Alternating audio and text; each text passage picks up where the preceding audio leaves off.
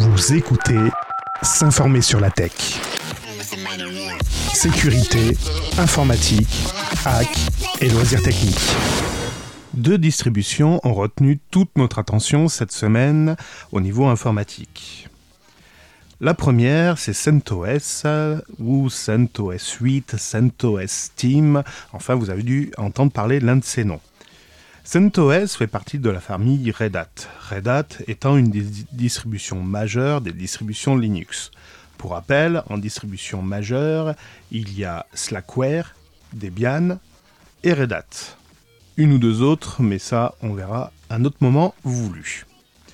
Donc Red Hat a enfanté de Red Hat Entreprise dans les années, je crois, 80... Non, 2000 exactement, 2001.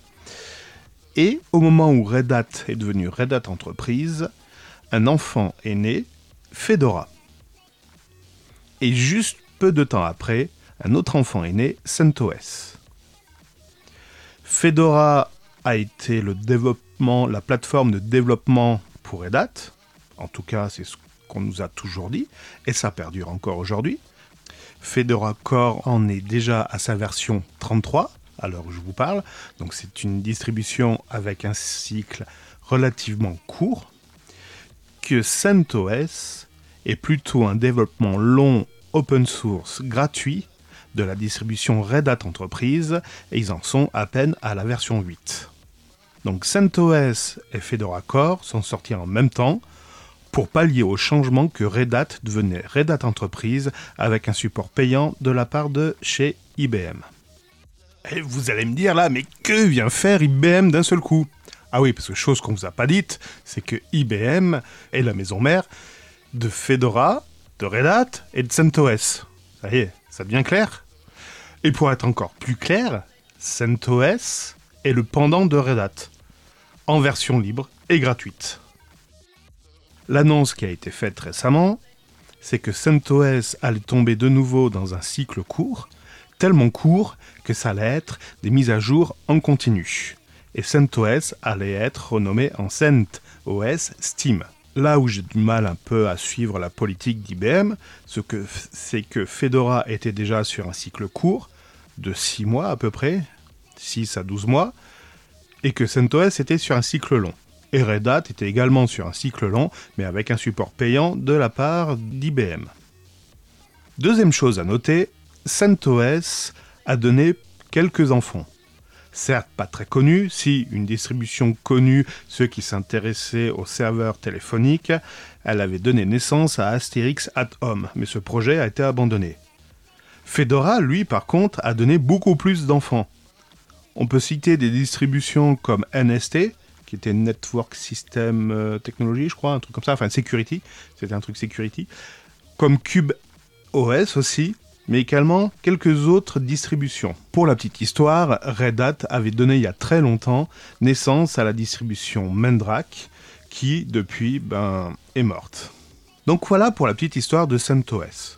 Maintenant, je ne vais pas sortir ma boule de cristal pour vous dire ce que va dire l'avenir, mais en tout cas, pour l'instant, il y a beaucoup de bruit sur le fait que pas mal de monde va laisser tomber CentOS plutôt pour se rabattre sur la version payante de Red Hat, ou pourquoi pas Oracle Entreprise, Oracle Linux. Alors, si j'ai un avis personnel à vous donner, rappelez-vous de MySQL, rappelez-vous de Java, et rappelez-vous des bases de données Oracle. C'est tout. La deuxième distribution dont on entend parler actuellement, dont il y a un gros écho, c'est Chrome OS. Chrome OS qui est la distribution de Google pour ses ordinateurs. Et cette distribution, on en parle car Google vient de racheter Cloud Ready. Vous allez me dire, mais ce n'est pas une distribution. Eh ben si, c'est une distribution. Cloud Ready est un enfant de Chromium OS qui est un enfant de Chrome OS. Et d'accord, et cet enfant, c'est l'enfant de qui? Eh ben c'est un enfant de la distribution Gentoo. Eh oui, comme quoi le monde est très petit. Donc vous avez une nouvelle branche, en plus de Debian, Red Hat Co. Vous avez la, la branche Enoch, qui est devenue Gentoo, qui a donné naissance à Chrome OS, qui a donné naissance à Chromium OS, qui a donné naissance à Cloud Ready, et cette branche a été rachetée par Chrome OS. L'avenir nous dira ce qu'il en est. Cette histoire de père, fils, enfant, j'espère vous aura éclairé dans la situation que sont les distributions Linux. Ça bouge énormément, ça bouge beaucoup et des fois on a un peu du mal à s'y retrouver et le fait de savoir qui est l'enfant de qui permet de remettre les pendules à l'heure et de voir pourquoi on bouge d'une distribution à l'autre. En sachant qu'il est important de voir qui est le père principal, tout simplement lorsqu'un administrateur système travaille sur Linux, il a l'habitude de gérer des paquets, de d'avoir quelques commandes et tout ça est régi en fait par un ensemble. Par exemple, le, truc tout con, quand vous distribuez des quand vous gérez des paquets, les paquets ce sont les programmes avec ces dépendances qui vont s'installer sur votre système. Certains vont utiliser la commande apt, d'autres DNF et d'autres yum et puis d'autres pacman, puis d'autres voilà. Comme vous avez compris, il y a des différences et les différences sont quand même notables. Pareil, la situation de certains fichiers, de certains paramètres sont pas tout à fait aux mêmes endroits d'une distribution majeure à une autre. Donc c'est pour ça qu'il est important, lorsqu'on est administrateur système, de faire la différence entre les, distributions majeures pour savoir comment est architecturé pardon, les, les paramètres et les programmes. Mais dans l'ensemble, ça reste quand même des systèmes Linux.